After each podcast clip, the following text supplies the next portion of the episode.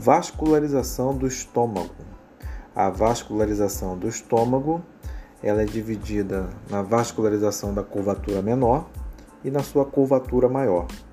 Na curvatura menor do estômago, é vascularizada pela gástrica esquerda e gástrica direita.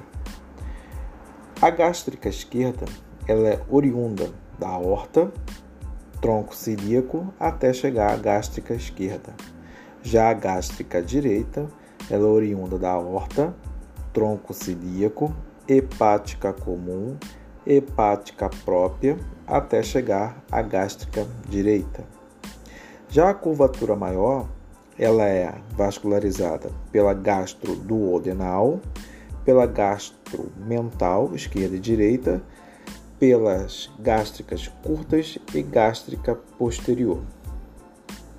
A gastroduodenal, ela é oriunda da aorta, tronco cilíaco, hepática comum. Já as gástricas curtas e posterior são ramos da esplênica.